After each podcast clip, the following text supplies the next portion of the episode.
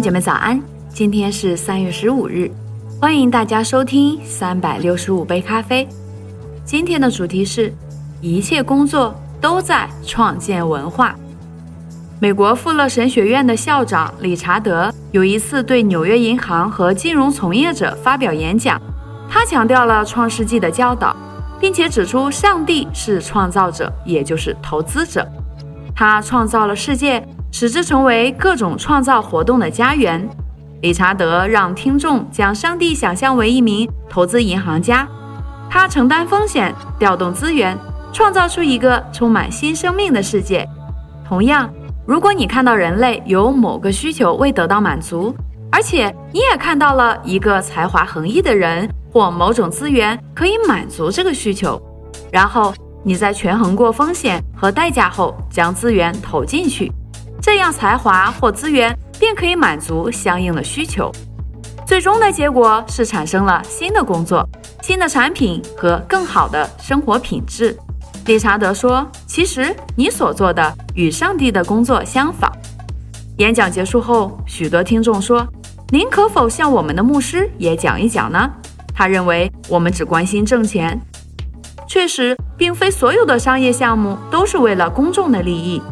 但许多牧师认为，所有投资家和企业家只知道挣钱，丝毫不顾及大众的利益。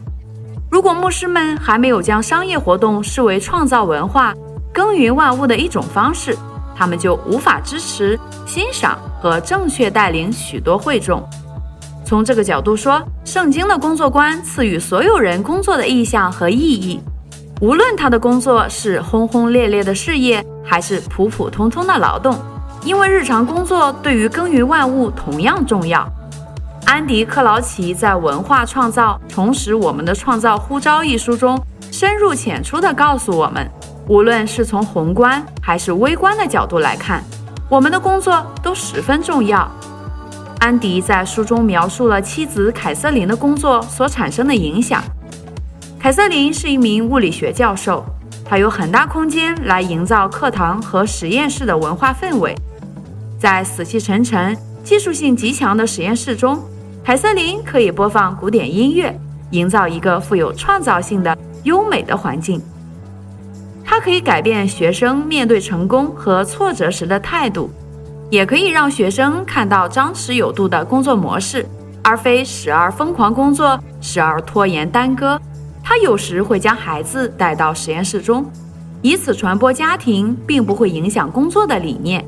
研究和教学也是一位母亲生活的一部分。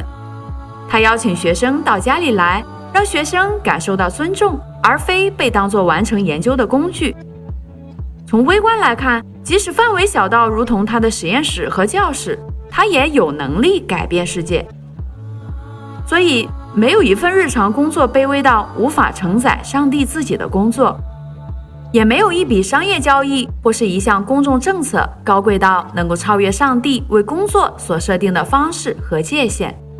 同样，上帝没有让我们独自探索如何或为何要耕种万物，相反，他为我们的工作设立了清晰的目标，并诚心的呼召我们为此而工作。